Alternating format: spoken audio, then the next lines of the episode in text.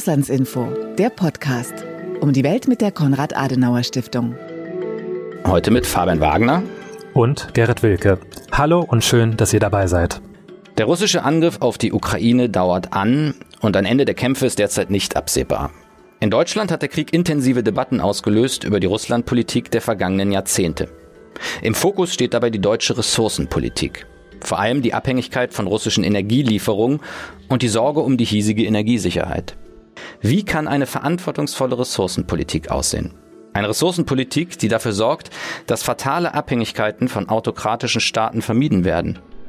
Die neben finanziellen Aspekten und neben Fragen der Nachhaltigkeit auch geopolitische Erwägungen mit einbezieht. Damit beschäftigt sich die aktuelle Ausgabe der Auslandsinformation, die Zeitschrift für Außenpolitik der Konrad-Adenauer Stiftung. Die Ausgabe trägt den Titel Macht und Ressourcen, Energie, Klima, Rohstoffe und der Krieg in der Ukraine. In diesem Podcast wollen wir uns näher mit dem Schwerpunktthema der Ausgabe befassen.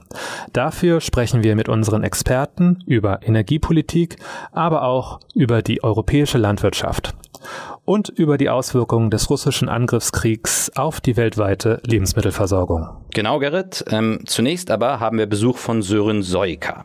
Sören ist der Chefredakteur der Auslandsinformation. Er wird uns noch etwas mehr über die Ausgabe erzählen. Hallo Sören und schön, dass du vorbeigekommen bist. Hallo Fabian, es freut mich sehr. Die aktuelle Ausgabe trägt den Titel Macht und Ressourcen. Ähm, vielleicht kannst du uns zu Beginn einen kurzen Einblick ins Heft geben, Sören. Ja, sehr gerne.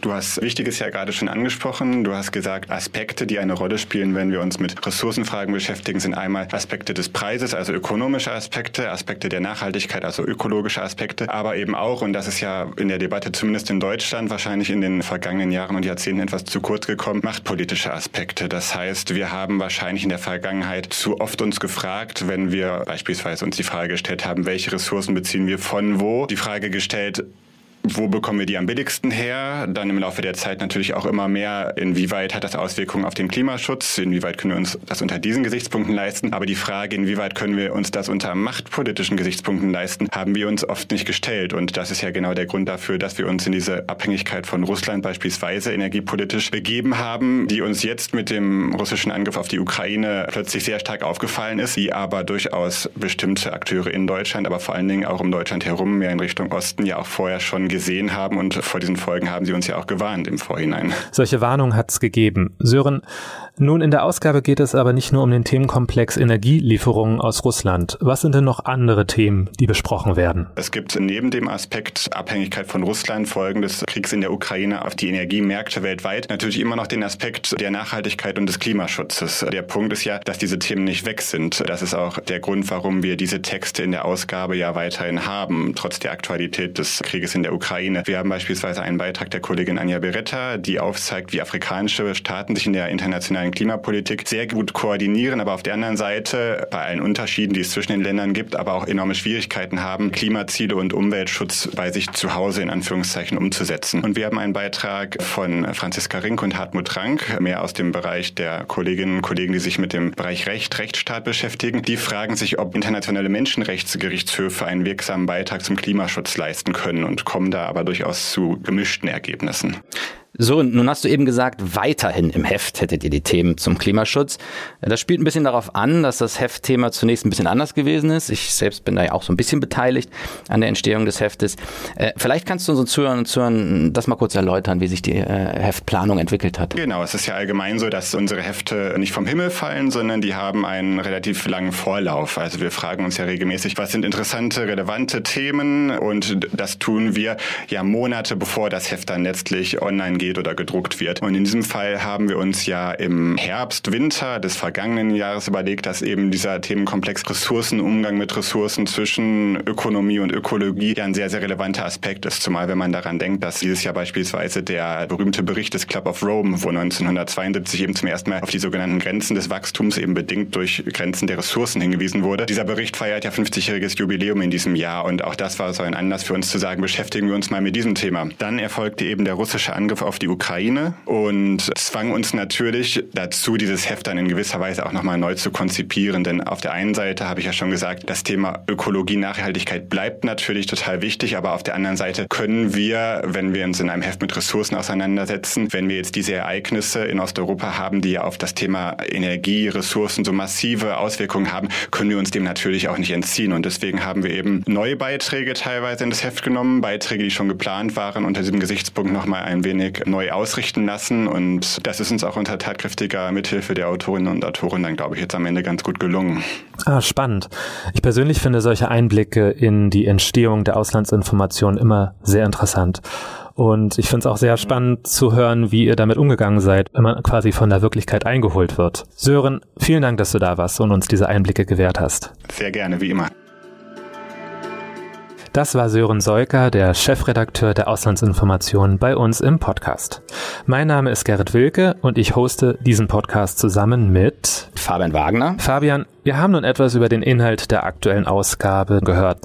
Macht und Ressourcen, Energie, Klima, Rohstoffe und der Krieg in der Ukraine ähm, nach wie vor aktuell und in der Öffentlichkeit breit diskutiert. Ja, das stimmt.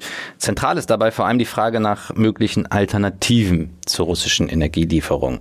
Dabei geht der Blick häufig nach Nordafrika und äh, in den Nahen Osten. Projekte wie riesige Solaranlagen in Marokko, darüber habe ich jetzt schon öfters gelesen. Ähm, aber wie groß ist das Potenzial wirklich? Ja, das ist äh, eine gute Frage. Also die Frage, äh, inwieweit äh, der Nahe Osten und Nordafrika Regionen sind, die uns aus dieser Energiemisere herausholen können. Und genau darüber habe ich mit Ludwig Schulz gesprochen, der sich in der Region sehr, sehr gut auskennt.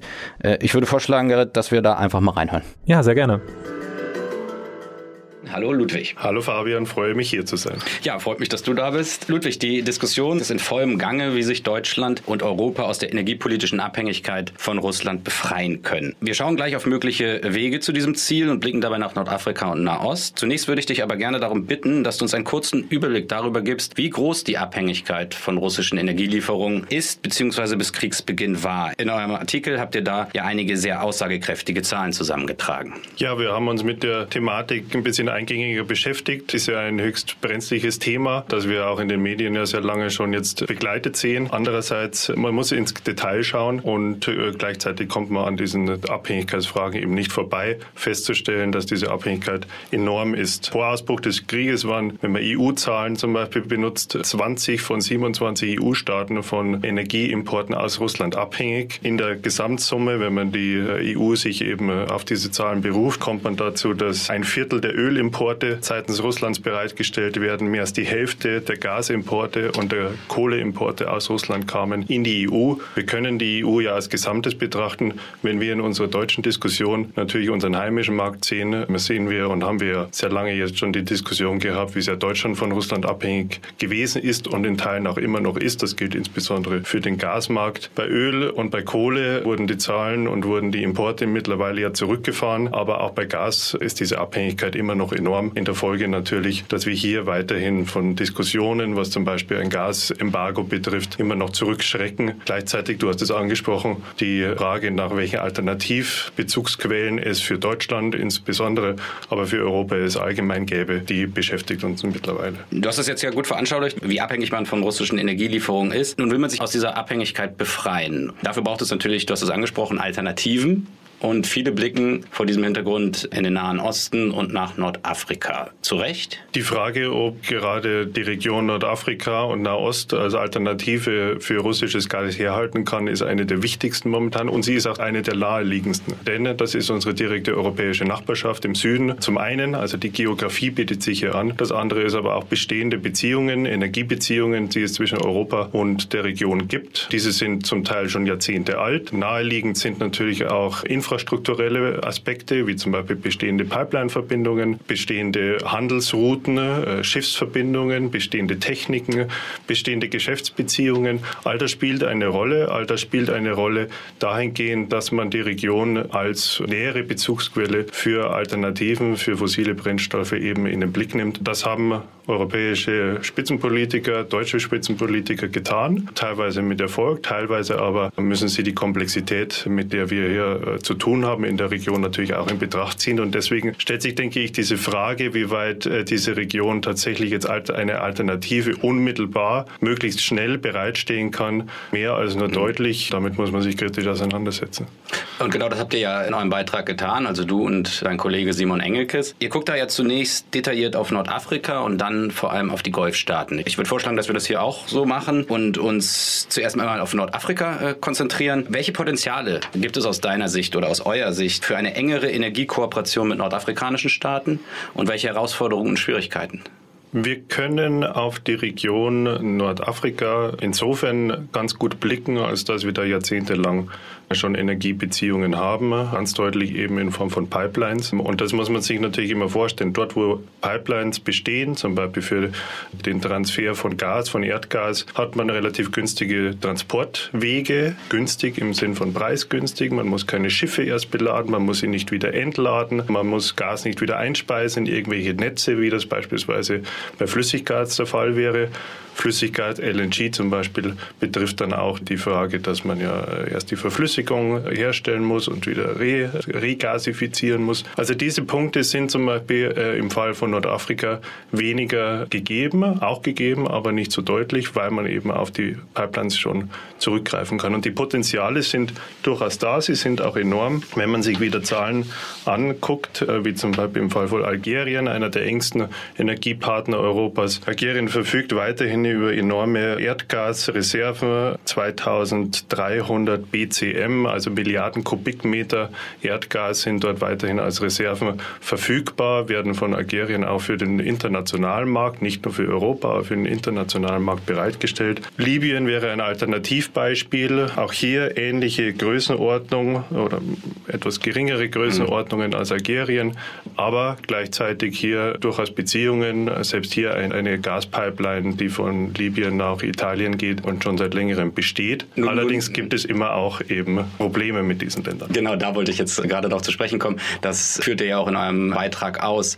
gerade mit Blick auf Algerien und mit Blick auf Libyen. Vielleicht kannst du ganz kurz schildern, wo genau die Schwierigkeiten liegen. Libyen ist seit über zehn Jahren bei uns in den Medien auch bekannt als ein ja. Bürgerkriegsland. Das wirkt sich natürlich auch auf die Verfügbarkeit von Erdgas, auch Erdöl in dem Fall aus. Zwar bestehen immer wieder auch Beziehungen, werden die entsprechenden Brennstoffe auch exportiert. Aber es ist auch ein Gegenstand des Konflikts zwischen dem Ostteil und dem Westteil des Landes über die Vorherrschaft im Lande. Das andere ist aber auch, dass die Infrastruktur über die vielen Jahre hinweg zum Beispiel in Mitleidenschaft gezogen wurde. Die bestehende Gaspipeline zum Beispiel fördert nicht die Kapazitäten, die es gibt. Erst kürzlich gab es einen Zwischenfall, wonach es eine Ölpipeline äh, getroffen hat, nicht innerhalb des Konfliktes, aber die hat einfach nicht mehr korrekt mhm. läuft. Ein Leck Leck, das festgestellt wurde und dementsprechend also hier nicht mehr die Mittel bereitstellt, die es eigentlich tun sollte. Und du hattest ganz am Anfang über Algerien gesprochen. Wo liegen da die Herausforderungen? Algerien ist zum Beispiel ein sehr wichtiger Partner für Südeuropa. Seit Jahrzehnten bereits beliefert Algerien Italien und Spanien mit Erdgas. Hier gibt es direkte Beziehungen, direkte Pipeline-Verbindungen nach Spanien beispielsweise oder auch Alternativen über Tunesien nach Italien oder auch über Marokko wiederum nach Spanien bzw. auf die Iberische Halbinsel. Die Probleme allerdings bestehen ein bisschen mit der Verlässlichkeit Algeriens. Weniger Algeriens als Geschäftspartner, aber natürlich auf einer politischen Ebene. Algerien ist verwickelt mit Marokko in den Westsahara-Konflikt. Dies führte erst Ende vergangenen Jahres dazu, dass Algerien sich entschieden hatte, den Liefervertrag seines Gases über Marokko nach Spanien auszusetzen bzw. diesen Vertrag auslaufen zu lassen, um Druck auf Marokko auszuüben in der Westsahara-Frage. Ähm, das führte natürlich dazu, dass äh, weniger Gas in Spanien bzw. auf der Iberischen Halbinsel ankam. Weitere Konfliktgebiete bestehen zum Beispiel darin, dass Algerien historisch betrachtet sehr enge Beziehungen zu Russland hatte. Auch hier hat Gazprom zum Beispiel äh, gewissermaßen seine Fühler auch in Algerien auf dem Energiemarkt ausgestreckt. Und das stellt sich natürlich aus europäischer Interessensperspektive heraus die Frage, wie weit man mit Algerien hier tatsächlich einen verlässlichen Partner hat und ob man dann in der Lage ist, natürlich auch politische und wirtschaftliche Fragen miteinander zu trennen.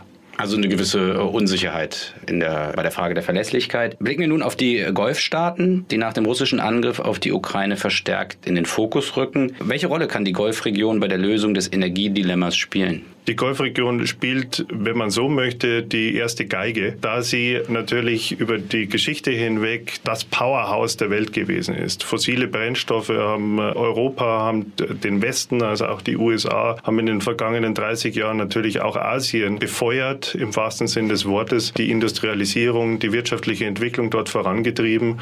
Saudi-Arabien ist und bleibt bis auf äh, absehbare oder selbst nicht absehbare Zukunft hinaus der größte Erdöllieferant der Welt. Äh, Milliarden von Erdöltonnen, die man bereitstellen kann. Katar wiederum sitzt auf einer enormen Gasblase, mit der es die Welt beliefern kann, dann über verflüssigtes Erdgas und über Schiffe. Also es ist naheliegend, dass man sich mit dieser Region beschäftigt. Gleichzeitig muss man sich auch Gedanken darüber machen, mit wem man hier eine enge Energiepartnerschaft eingeht und natürlich auch nicht neue Abhängigkeiten schafft, wie man sie mit Russland ja zuletzt eben hatte.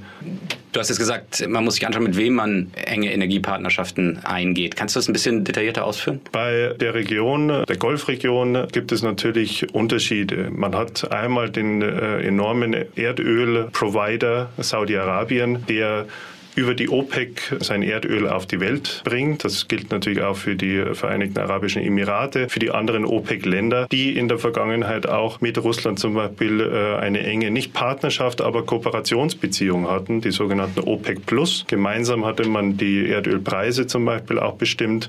Gemeinsam hatte man auch sich abgesprochen, wie viel Erdöl auf die Märkte gelangen sollte. Diese Diskussion wird als innerhalb der OPEC äh, auch geführt, äh, wie weit Russland zum Beispiel dann noch mit daran beteiligt sein sollte. Bei Gas war es so ähnlich, nur Gas wiederum, Erdgas wiederum ist nicht ganz so institutionalisiert innerhalb einer Organisation wie der OPEC beispielsweise. Hier gibt es Absprachen, aber gleichzeitig ist der Markt hier viel dynamischer. Da spielt dann Katar eben eine wichtige Rolle, aber gleichzeitig ist es ein relativ kleines Land. Andere Länder, wie zum Beispiel die äh, Vereinigten Arabischen Emirate, theoretisch auch der Iran, der ebenso über enorme äh, Gasvorkommen und Reserven verfügt, aber aufgrund der Sanktionierung daran eben nicht beteiligt ist, sich auf den internationalen Märkten so einfach zu bewegen, spielt ebenso eine Rolle. Also es kommt auf das Detail darauf an, mit welchen Ländern man hier dann Beziehungen eingeht. Gleichzeitig, wenn man sich zum etwa die Rolle Katars ansieht, muss man natürlich sagen, eben, es läuft vieles über Flüssiggas, es läuft vieles über Verflüssigung und über Verschiffung von Gas, also LNG. Es bestehen keine Pipeline-Verbindungen und das führt natürlich dazu, dass vor allen Dingen solche Länder Länder abhängig sind von Lieferverträgen, die sind langfristig, führen beispielsweise im Fall von Katar dazu, dass man nicht so sehr diese Verträge abschwächen kann, Kapazitäten freigeben kann. Das sind natürlich dann dementsprechend auch Hindernisse, die vor denen auch Deutschland und die Europäer stehen müssen, wenn sie nur neue Verbindungen, neue Lieferverträge eingehen müssen. Ludwig, in eurem Beitrag geht es auch um mögliche Kooperationen im Bereich erneuerbarer Energien. Ihr schreibt, dass sich in den Golfstaaten dem Zitat fossilen Kraftwerk der Welt ein, wieder Zitat, energiepolitischer Epochenwandel anbahne. Was meint ihr damit? Dieser energiepolitische Epochenwandel, von dem Simon und ich schreiben, zeichnet sich eigentlich schon sehr lange ab. Das geht schon 15, fast 20 Jahre zurück in der Region, insbesondere eben der Golfregion. Man muss sich das vor Augen führen. Schon 2008 die Vereinigten Arabischen Emirate beispielsweise in Dubai eine Stadt geplant und begonnen aufzubauen. Master City, die als Ökostadt angelegt ist, die also möglichst grün sein soll, die möglichst auf erneuerbare Energien und nicht auf fossile Brennstoffe eben abstellt in ihrer eigenen Energieversorgung. Kurz darauf, 2009, hat sich auch die internationale Organisation für erneuerbare Energien, IRENA, dort äh, ihren Sitz gegründet. Und seit dieser Zeit stecken die Golfstaaten Petrodollars, Petromilliarden in Forschung und Entwicklung äh, für erneuerbare Energien. 2012 beispielsweise wurde damit begonnen, in den Emiraten das weltgrößte Solarkraftwerk aufzubauen, in der Größe von 33 Fußballfeldern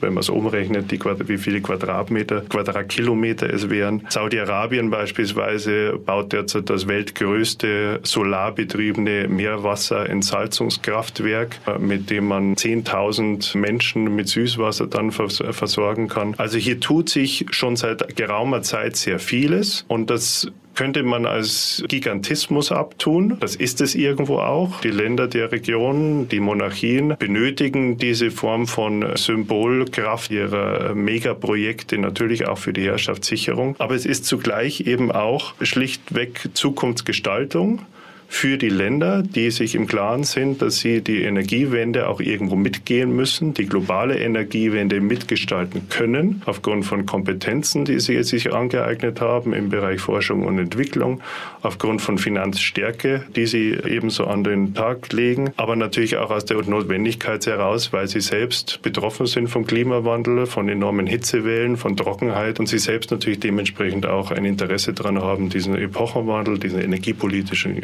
Epochenwandel für die Welt auch voranzutreiben. Nun ist es aber ja so, du hast es ja selbst gesagt, dass nicht zuletzt die Golfregion sehr stark auch vom Verkauf von fossilen Brennstoffen lebt. Ist es dann nicht eher so, dass man in der Region den Umstieg auf erneuerbare Energien als Bedrohung empfindet? Es ist vielleicht erstaunlich, ohne dass man jetzt einen Werbeblock für die ja. Golfstaaten gehen möchte, aber es ist erstaunlich, dass zumindest eine jüngere Generation in diesen Ländern den Energie Bedarf und gleichzeitig den nötigen Energiewandel mit Blick auf erneuerbare Energien eher als Chance denn als Risiko begreift. Natürlich stehen die Staaten vor einer enormen Herausforderung, ihre Wirtschaftsmodelle, ihr Gesellschaftsmodell, das ja darin besteht, fossile Energien auf der Welt zu verkaufen, um damit letztlich Steuern zu sparen bzw. keine Steuern erheben zu müssen, das Rentierstaatsmodell, wie es genannt wird, fortzuführen. Aber es wurde immer schon oder zumindest ja seit Jahrzehnten auch gesagt, dass dieses Modell endlich ist, dass dieses Modell ein Ablaufdatum dann hat, wenn die fossilen Energien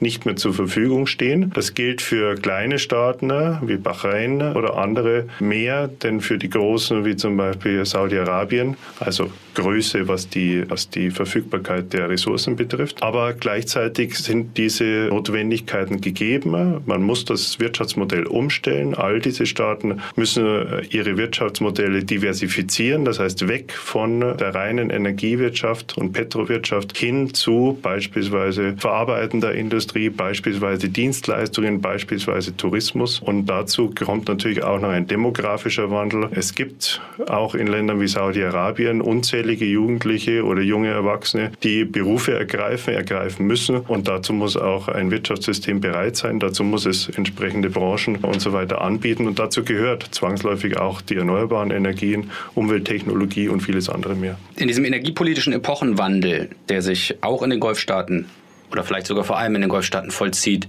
Liegt auch eine Chance für Europa? Dazu gibt es eine enorme Chance in Europa, für Europa, sowohl, bei, sowohl in Europa als auch für Europa.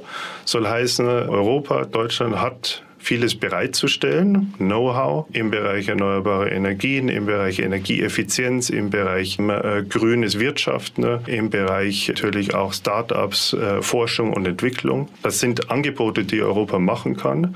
Gleichzeitig liegt aber natürlich auch eine Chance für Europa in der Zusammenarbeit mit dieser Region, mit den Ländern in der Region. Denn einmal sind die natürlichen Gegebenheiten in den Ländern enorm positiv für erneuerbare Energien. Man denke nur an das Solarpotenzial, man denke aber auch an den Küsten des Mittelmeeres, des südlichen Mittelmeeres, der Atlantikküste, wenn man Marokko zum Beispiel nimmt oder auch der Golfregion, das Windpotenzial, das sich dort gibt. Also diese Potenziale, natürlichen Potenziale der Region sind gegeben, entsprechende Möglichkeiten auch für Joint Ventures, entsprechende Möglichkeiten, hier Projekte voranzuschieben, wie es schon seit einigen Jahren passiert. Aber man muss generell diese Region auch dementsprechend als Chance-Region begreifen. Man sollte versuchen, hier Partnerschaften einzugehen, in denen man energiepolitische Partnerschaften und Innovationspartnerschaften miteinander verknüpft. Nicht nur versuchen, diese Region kritisch zu betrachten und auch mit Blick auf mögliche neue Abhängigkeiten, die jetzt vor dem Hintergrund des Krieges mit Russland und der Frage, wie man eben von den Abhängigkeiten von Russland wegkommt,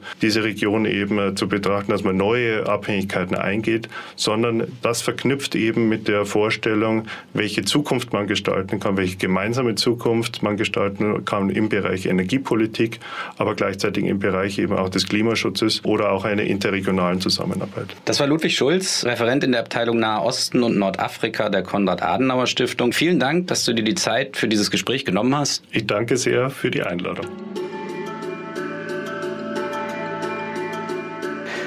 Gerrit, Ludwig hat über die energiepolitische Wende und über das Potenzial für äh, engere Kooperationen mit Ländern in Nordafrika und im Nahen Osten gesprochen und uns da, finde ich, äh, ziemlich äh, detaillierte Einblicke gegeben. Ja, das stimmt. Ich fand das äh, sehr interessant und aufschlussreich. Und äh, mir hat es einfach nochmal bewusst gemacht, wie komplex das Thema eigentlich ist. Aber in den Auslandsinformationen, wenn ich da so den Blick ins Inhaltsverzeichnis werfe, da bleibe ich bei dem Thema Lebensmittelversorgung hängen. Der russische Angriffskrieg auf die Ukraine hat ja auch weltweit dazu geführt, dass der Weizenexport eingebrochen ist, was wiederum die weltweite Lebensmittelversorgung betrifft. Ja, und die, äh, die Auslandsinformation, äh, diese Ausgabe der Auslandsinformation konzentriert sich eben nicht nur auf die äh, Frage der Energiepolitik, sondern eben auch auf andere Fragen der Ressourcenpolitik, eben wie du angesprochen hast, ähm, die Agrarpolitik. Und über dieses Thema, die Agrarpolitik, die europäische Agrarpolitik, äh, die weltweite Lebensmittelversorgung äh, und äh, die Folgen des russischen Angriffs auf die Ukraine, habe ich gesprochen mit André Algermissen. André Algermissen ist bei der Konrad-Adenauer-Stiftung Experte für dieses Gebiet. Auch da hören wir einfach mal rein. Hallo André. Hallo Fabian. André, äh, der russische Überfall auf die Ukraine setzt die äh, Lebensmittelversorgung weltweit unter Druck. Wir haben viel gehört in den äh, vergangenen Monaten von Angriffen auf Getreidesilos, von vermienten Feldern, von zerstörter Infrastruktur, von besetzten und blockierten Häfen. Und von den drohenden Gefahren natürlich, die Lieferausfälle auf Menschen weltweit haben. Du hast dich in der äh, aktuellen Ausgabe der Auslandsinformationen ja in einem Beitrag mit Fragen der Lebensmittelversorgung und der Lebensmittelsicherheit im Zusammenhang mit dem äh, Krieg in der Ukraine befasst. Äh, André, erklär uns doch mal kurz, welche Konsequenzen der russische Angriff weltweit für die Lebensmittelversorgung hat äh, bzw. haben könnte. Ja, wenn wir die Ukraine sprechen, sprechen wir immer von der Kornkammer Europas. Das ist natürlich auch aus guten Gründen diese Bezeichnung, denn die Ukraine hat ca. 9,3 Prozent des Bruttoinlandproduktes im Bereich des Agrarwesens und äh, ähm, nicht umsonst die Landwirtschaft einen hohen Stellenwert in Politik und Gesellschaft der Ukraine, denn ähm, die Ukraine gehört zu den wichtigsten Erzeugern wichtiger Agrarrohstoffe. Und wenn wir uns das ein bisschen globaler anschauen, so können wir festhalten, dass 30 Prozent der weltweiten Weizenexporte, 19 Prozent der Maisexporte und 80 Prozent der Sonnenblumenexporte aus Russland und der Ukraine kommen. Also haben wir hier natürlich im handelspolitischen Sinne gesehen einen großen Stellenwert. Also die Kornkammer äh, Europas. Ähm, wenn äh, man guckt, wohin die äh, Ukraine exportiert, gibt es da äh, Regionen, die besonders, ja, kann man sagen, abhängig sind von äh, Lieferungen aus der Ukraine und aus deiner Sicht dann auch besonders gefährdet, wenn diese Lieferungen äh, ausbleiben? In der Tat, daran merken wir natürlich auch diese globale Bedeutung, auch die sicherheitspolitische Relevanz, die natürlich der Ukraine-Krieg auch im Agrarsektor hat. Denn circa 30 bis 35 Prozent der Agrarexporte gehen nach Nordafrika und den Mittleren Osten. Gucken wir uns jetzt konkreter auf die einzelnen Staaten bezogen an. So haben wir im Libanon beispielsweise 67 Prozent des Weizens, das aus der Ukraine stammt, in Ägypten sogar 80 Prozent, was aus Russland der Ukraine ähm, zurückzuführen ist. Das hat natürlich große ähm, Auswirkungen, wenn wir uns das wirklich vorstellen, dass diese Exporte komplett ausbleiben, haben wir dort natürlich Engpässe. Mhm diese Engpässe führen zu Preissteigerungen, haben natürlich ganz großen sozialen und politischen Sprengstoff, der nicht ignoriert werden kann. Ja, André, wir haben es alle in den Medien gelesen. Äh, vor kurzem kam es zur Unterzeichnung eines internationalen Abkommens durch Russland und die Ukraine über die Ausfuhr von Getreide. Ähm, äh, was hat es damit auf sich und wie bewertest du das? Ja, Hintergrund des Abkommens ist natürlich die Blockade der Schwarzmeerhäfen und dort liegen zurzeit 20 bis 25 Millionen Tonnen an Getreide, was natürlich immense Auswirkungen hat für den äh, internationalen äh, Versorgungsgrad ähm, mit Getreide. Und ähm, dieser Vertrag wurde am 22. Juli geschlossen unter Vermittlung der Türkei und betrifft vor allem den Export von Agrarprodukten und Dünger. Und man hat sich vor allem auf drei Schwarzmeerhäfen konzentriert und Ziel war es natürlich, dass man die halt öffnet für diese genannten Produkte. Und ähm, Ziel ist es eigentlich, eine Waffenruhe für Schiffstransport herzustellen, die jetzt über Istanbul erfolgen. Also in Istanbul gibt es ein Kontrollzentrum, was sicherstellt, dass an diesen Schiffen wirklich nur Agrarprodukte transportiert werden und jetzt beispielsweise keine Waffen.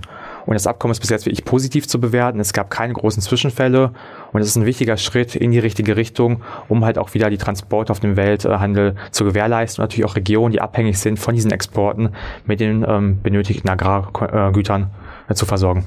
Nun beschäftigst du dich in deinem Text, in den Auslandsinformationen, aber vor allem mit den Konsequenzen äh, des Krieges für die Agrarpolitik in Europa. Was bedeutet der Krieg in der Ukraine denn für die Agrarpolitik hier? Erstmal muss man festhalten, der Selbstversorgungsgrad an Lebensmitteln ist in Deutschland auch in der Europäischen Union gewährleistet. Also da haben wir jetzt weniger Sorgen, dass wir jetzt hier Engpässe haben, die massiv äh, Auswirkungen haben können. Aber wir beobachten jetzt schon immense Preissteigerungen, die natürlich auch soziale Nachwirkungen ähm, zur Folge haben. Und wenn wir das Ganze jetzt anschauen, kann man aus dem Ukraine-Krieg relativ viel lernen. Der erste Punkt ist, wir müssen unsere Nahrung mehr diversifizieren. Das heißt, äh, wir dürfen nicht nur auf drei, vier ähm, Pflanzenarten darauf zurückgreifen, sondern müssen möglichst breit äh, streuen. Das können wir daraus lernen. Zweitens müssen wir durch handelspolitisch schauen, auch neue Partner zu gewinnen, um keine Abhängigkeiten ähm, zu haben. Und natürlich, wir müssen überlegen, wie gehen wir mit diesen Preissteigerungen um, auch sozial gesehen. Muss man das Ganze vielleicht nochmal sozial flankieren? Was machen wir mit schwachen Gruppen, die sich das jetzt nicht leisten können? Das heißt, das dürfen wir auf keinen Fall ignorieren. Aber ein wichtiger Punkt ist für uns natürlich auch, über den Tellerrand hinauszuschauen, die Folgen, die das Ganze für Regionen außerhalb Europas haben. Ähm, wenn wir nach Subsahara-Afrika schauen, Regionen, die wir jetzt schon eine sehr hohe Armut haben und Hungersnöte an der Tagesordnung sind, kann das Ganze nochmal konfliktverschärfend wirken. Also müssen wir auch da gucken, wie wir in der Entwicklungszusammenarbeit unterstützend äh, begleiten können. Mhm. Aber wie gerade erwähnt, die Region, der MENA-Region, Mittlerer und Nahe Osten, da wissen wir ja auch aus den Krisen 2010, 2011, dass Landwirtschaft unter anderem auch eine Rolle spielt. Klar, das Ganze ist nicht äh, monokausal zu begründen, die ganzen Krisen, aber halt auch der Agrarsektor und die ähm, Preisschwankungen spielen eine Rolle. Mhm. Ähm, müssen wir auch natürlich uns bewusst sein, dass hier auch nochmal Migrationsbewegungen ausgelöst werden können und wir natürlich auch in eine, im Zugzwang sind, hier unterstützend zur Seite zu stehen. André, in den vergangenen Jahrzehnten hat der Klimaschutz äh, in der europäischen Agrarpolitik an Bedeutung gewonnen. Das stellst du, finde ich, in deinem Beitrag auch sehr, sehr gut äh, heraus. Der Text, den du geschrieben hast, trägt äh, die Überschrift Zwischen Umweltschutz und Versorgungssicherheit. Ähm, gibt es demnach einen Konflikt zwischen diesen beiden Zielen? Oder anders gefragt, müssen Klimaziele in der Landwirtschaft wegen des Krieges in der Ukraine nun überdacht und äh, andere Schwerpunkte gesetzt werden? Ja, wir können zuerst einmal konstatieren, dass der Krieg eine Zäsur darstellt. Ähm, viele Politikfelder haben sich natürlich verändert durch den Krieg. Ähm, wir haben Paradigmenwechsel in verschiedenen Fachbereichen, ohne Frage. Ähm, die Ukraine schärft auf jeden Fall den Blick für das Kerngeschäft der Landwirtschaft, nämlich die Produktion von bezahlbaren Lebensmitteln. Und gerade natürlich jetzt in diesen ganzen Konfliktfeldern ähm, stellen wir wiederum fest, wie wichtig es ist, eine Landwirtschaft zu haben, die produktiv ist, aber natürlich auch eine resiliente Landwirtschaft. Und da komme ich zum wichtigen Punkt, Umwelt- und Klimaschutz dürfen wir trotzdem nicht vernachlässigen. Denn die Landwirtschaft braucht eine intakte Orte, Natur und der Klimawandel verstärkt natürlich auch nochmal äh, Hungersnöte und natürlich auch Entwicklungen, die wir entgegenwirken wollen. Das heißt, es ist zwingend erforderlich, weiterhin im Umwelt- und Klimabereich zu arbeiten. Äh, kurzfristig natürlich müssen wir schauen, dass wir erst einmal die Lebensmittelsicherung ähm, gewährleisten können. Das heißt, hier natürlich erstmal eine klare, klare Zäsur und eine klare Schwerpunktsetzung darauf. Es soll aber nicht bedeuten, den Ukraine-Krieg jetzt irgendwie als Freifahrtschein zu begreifen, um jetzt irgendwie Klima- und Umweltschutz äh, zu unterminieren. Also Klima- und Umweltschutz äh, und Versorgungssicherheit nicht gegeneinander ausspielen. André, vielen Dank, dass du da warst. Vielen Dank fürs angenehme Gespräch, Fabian.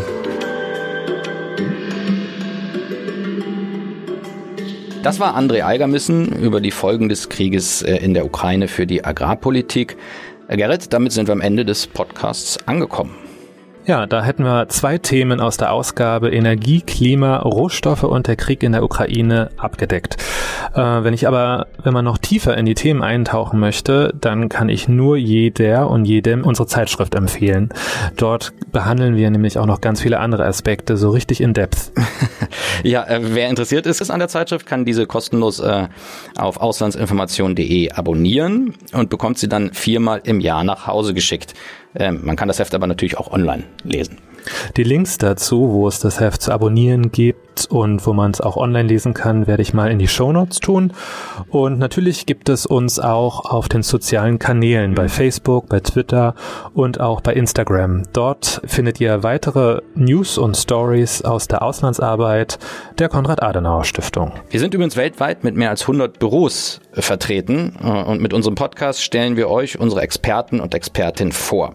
Wie immer freuen wir uns, wenn ihr unseren Podcast abonniert, äh, überall dort, wo ihr Podcasts findet. Vielen Dank fürs Zuhören und bis bald.